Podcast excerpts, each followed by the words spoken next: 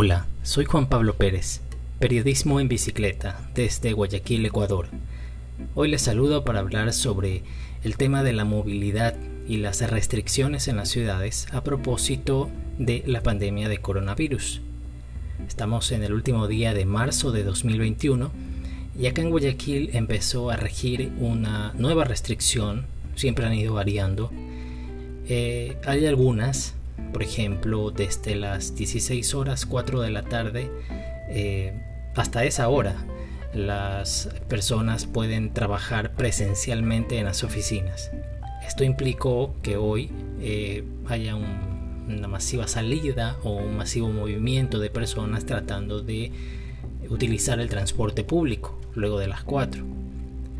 Y aparte de esto hay una restricción para los vehículos motorizados privados, es decir, autos y motos que no son transporte público, a partir de las 7 de la noche, desde las 19 horas hasta las 5 de la mañana del día siguiente, no puede haber vehículos motorizados privados en las calles. Eso pena de ser sancionados.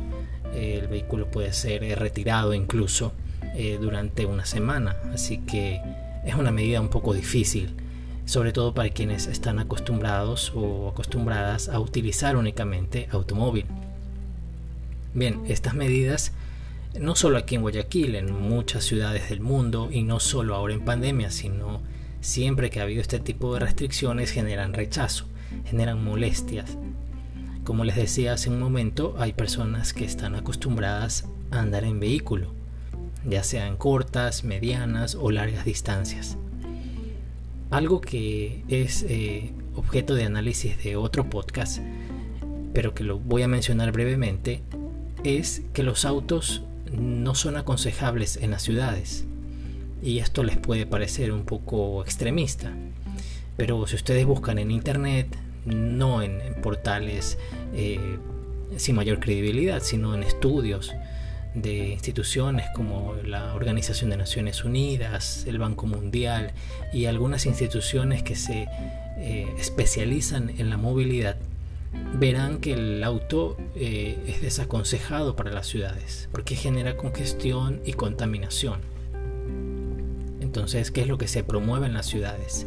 Se promueve el uso de vehículos sustentables, por eso se habla de la movilidad sostenible, para que usted pueda trasladarse ya sea a pie, que es la forma más básica y prioritaria de movilización de la humanidad, en eh, bicicleta, que es el único vehículo que le garantiza en la mayor proporción el distanciamiento físico, ahora en pandemia, porque no van dos personas en una bici a menos que sea una bici diseñada así.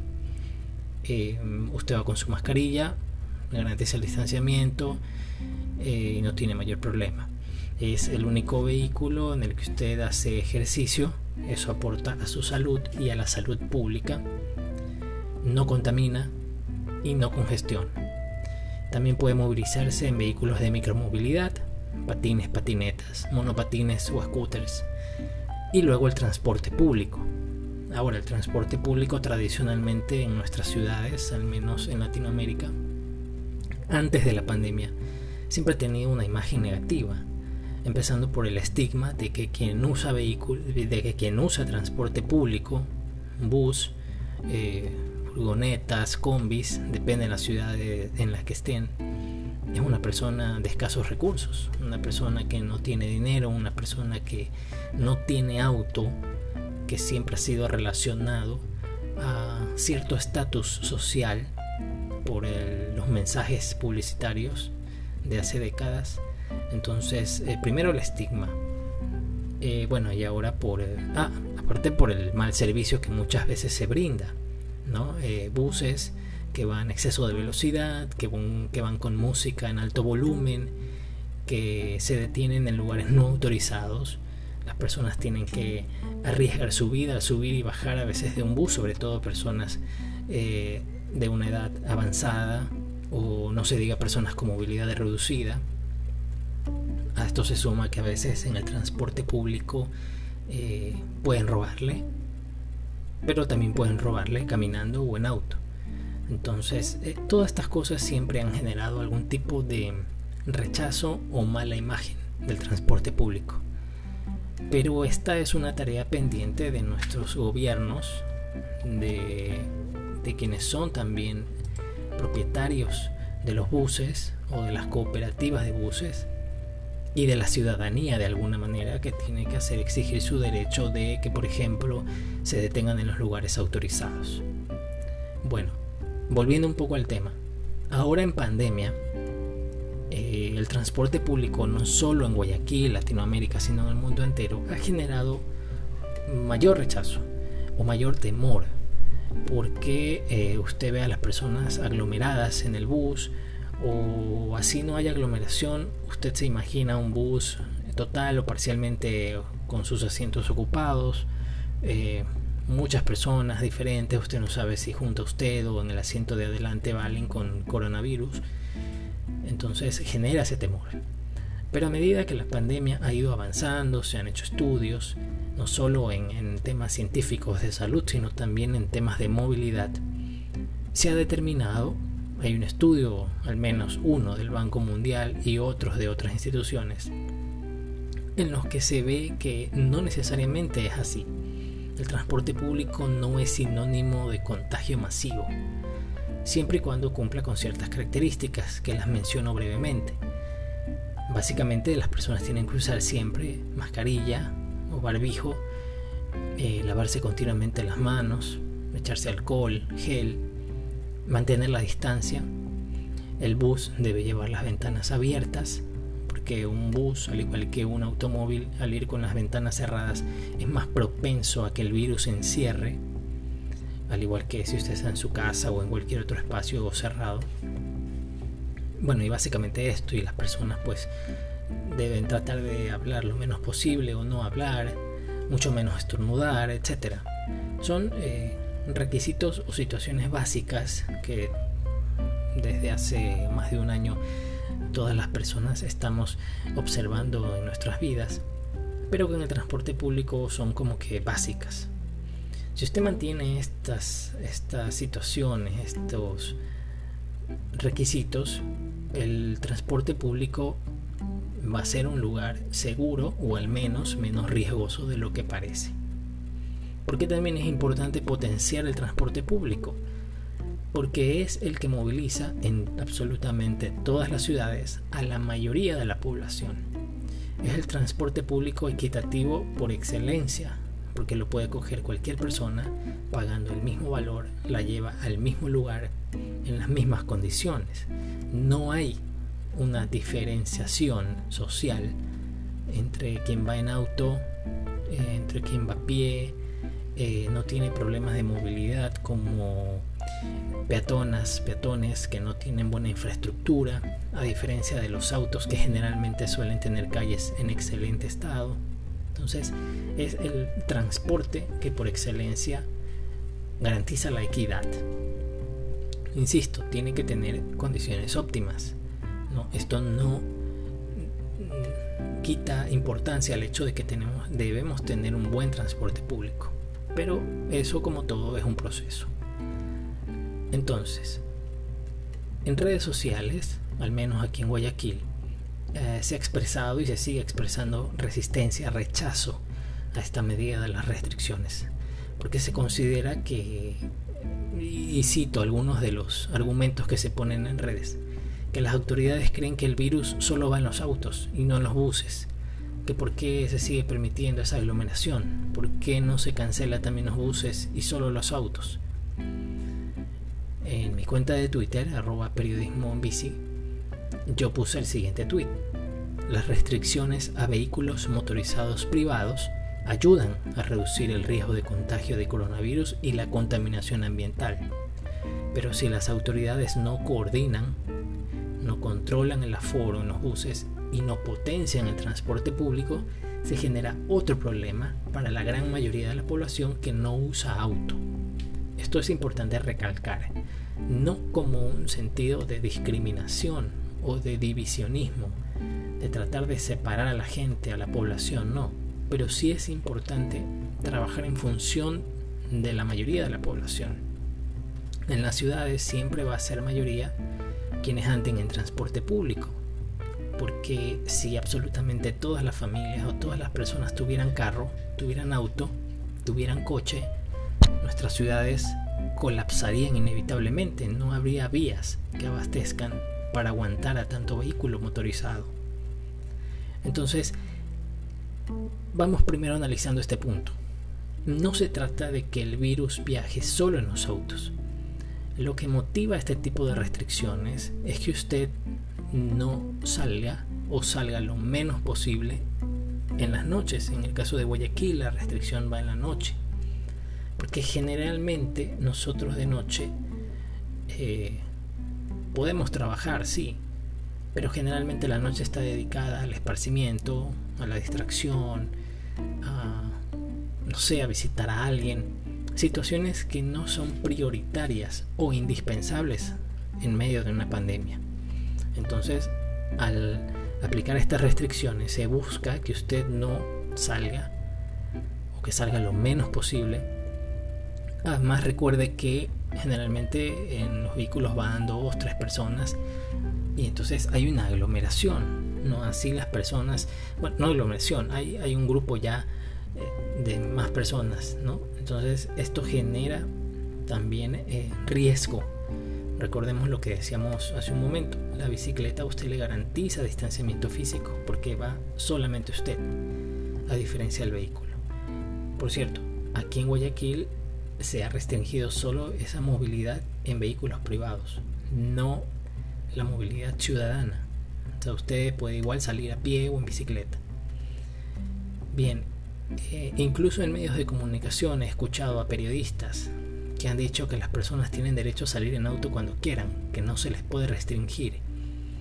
Bueno, para empezar debemos tener claro, y esto es algo que está muy arraigado por toda la por todo este cúmulo de, de, conceptos a favor del carro en nuestras ciudades, que tener carro es un derecho, que tener carro es que movilizarse en auto es un derecho. En el caso de Ecuador, lo que es un derecho es la movilidad.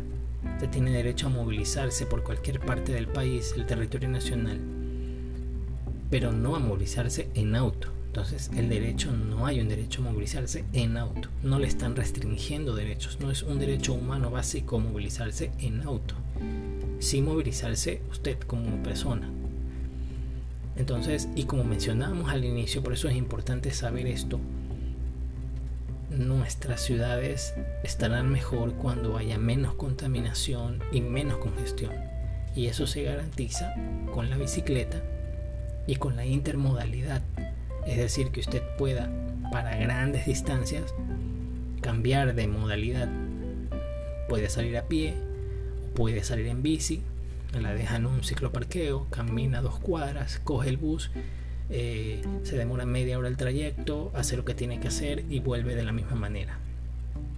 Segundo, nuestras ciudades deben tener una mejor redistribución de uso de suelo para que usted lo menos posible tenga que movilizarse de polo a polo para hacer una actividad que la puede hacer por internet o que la puede hacer por su sector. Entonces es todo un proceso el que hay que aplicar en nuestras ciudades. Bueno, esto para explicar un poco por qué no es un derecho usar el auto. aparte que estamos en una situación excepcional, estamos en una pandemia donde se requieren medidas especiales. Hemos visto que se aplican todo tipo de medidas en base al criterio de los gobiernos en todas las ciudades, en todos los países, y todas han tocado la movilidad. Hay unas que aplican más rango de horas, otras menos, otras aplican la restricción por placas, como el caso de Quito, la capital de Ecuador. Y aquí sí como que un, una observación que se puede analizar en otro podcast. La restricción no siempre es lo más efectivo o el momento de tratar de mejorar nuestras ciudades, porque las personas siempre encuentran una forma de saltarse estas medidas. Eh, por ejemplo, se ha comprobado que las personas eh, lo que hacen es adquirir otro vehículo con otra placa para poder salir los otros días. Entonces, más bien genera el efecto contrario, genera que la gente adquiera más autos, nuestras ciudades se saturen más.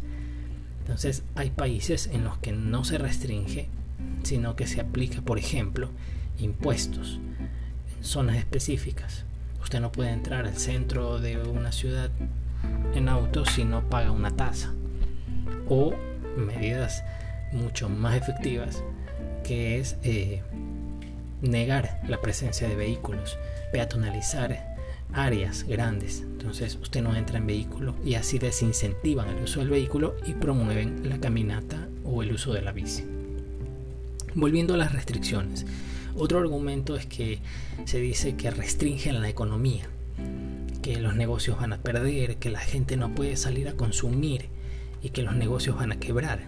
Esto no necesariamente es así, porque si usted necesita comer, comprar algo, eh, consumir en algún negocio, que acá en Guayaquil están permitidos atender hasta las 22 horas, usted puede salir en su barrio, puede salir por su zona, puede salir a pie, puede salir en bici o en transporte público, depende de las condiciones en las que usted esté. Entonces no es una, limitante que usted no tenga auto. es más, se ayuda a consumir eh, lo de cada zona, a que los negocios más cercanos se beneficien. Y aparte, eh, no se ha prohibido, por ejemplo, en Guayaquil, el movimiento de repartidores. Entonces los delivery siguen funcionando y eso garantiza de alguna manera que la economía siga funcionando.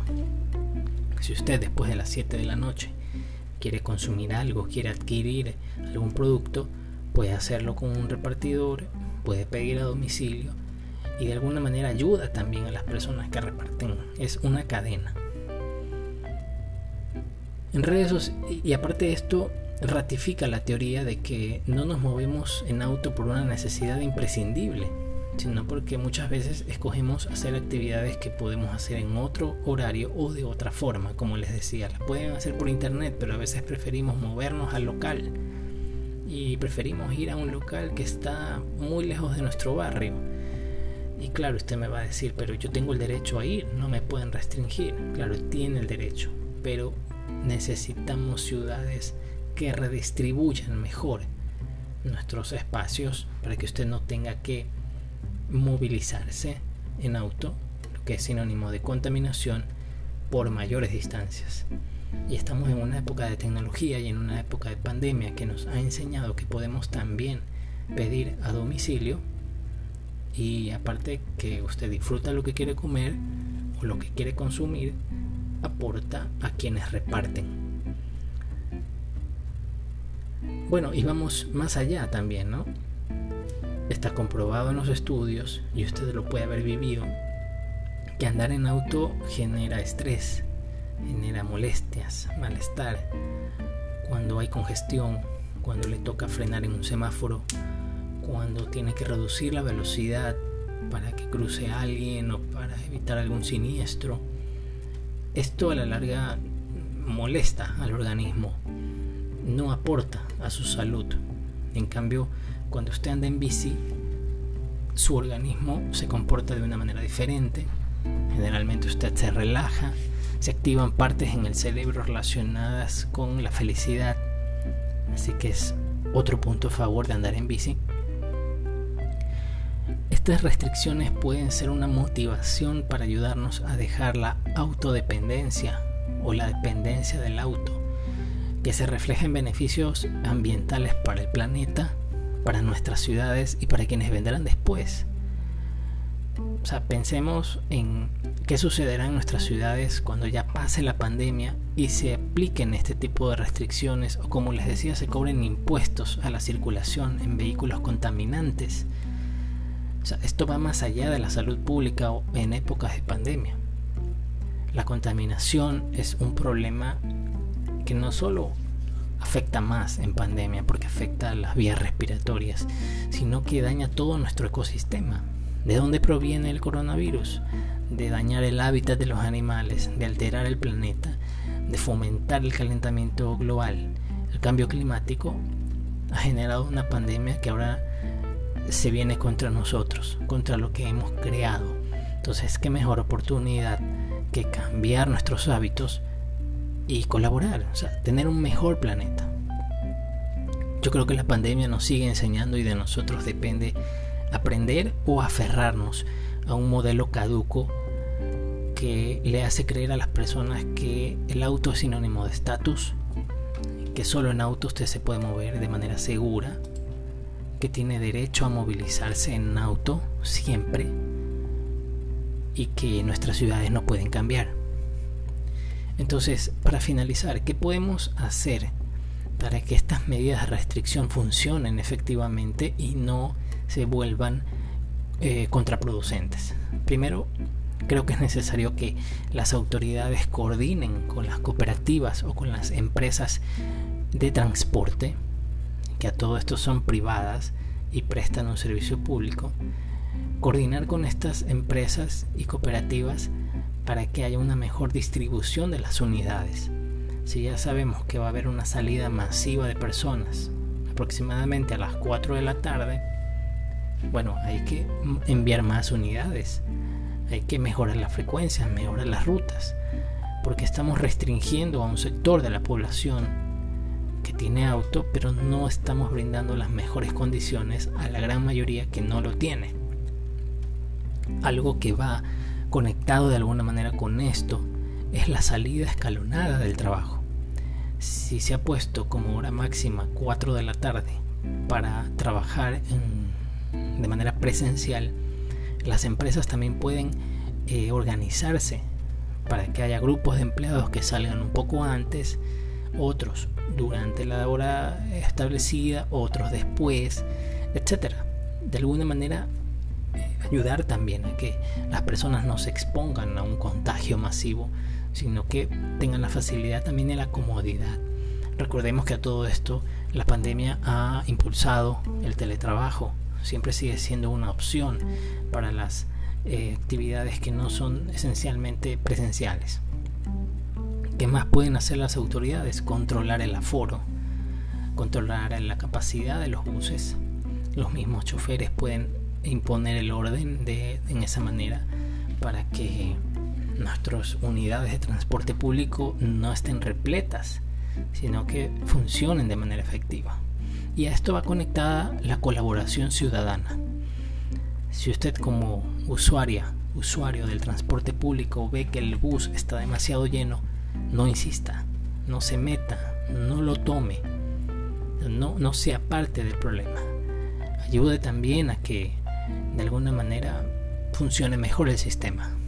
Yo sé, soy usuario también de transporte público, puede resultar estresante, desesperante ver cómo avanzan los buses y usted no logra subirse, pero en época de pandemia pensemos también en la exposición a la que vamos y a, y a la que llevamos a nuestras familias. Siempre será una opción que usted, si tiene en su casa bicicleta, vaya en bicicleta al trabajo. Siempre hay esa opción puede hacerlo. Y finalmente mm, se deben acordar medidas con otras ciudades, cantones, jurisdicciones vecinas, a lo que mencionó hoy la alcaldesa de Guayaquil, Cintia Viteri.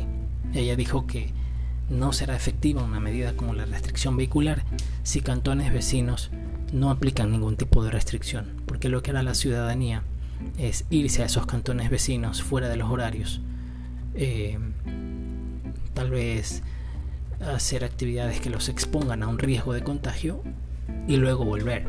Entonces, de alguna manera tiene que haber mayor coordinación. Yo entiendo que la pandemia es muy cambiante y las autoridades, al igual que nosotros, a veces toman decisiones de un día para otro o de una semana para otra porque todo cambia. Pero de alguna manera hay que mantener ciertos estándares para que esas medidas funcionen lo mejor posible. Gracias por acompañarme en este diálogo, gracias por eh, escuchar mi mensaje, gracias por compartirlo. Si no están de acuerdo, si no les parece, bueno, espero sus comentarios en las redes sociales de Periodismo en Bicicleta, en Twitter, en Facebook, en Instagram. Y bueno, nos vemos en una próxima oportunidad.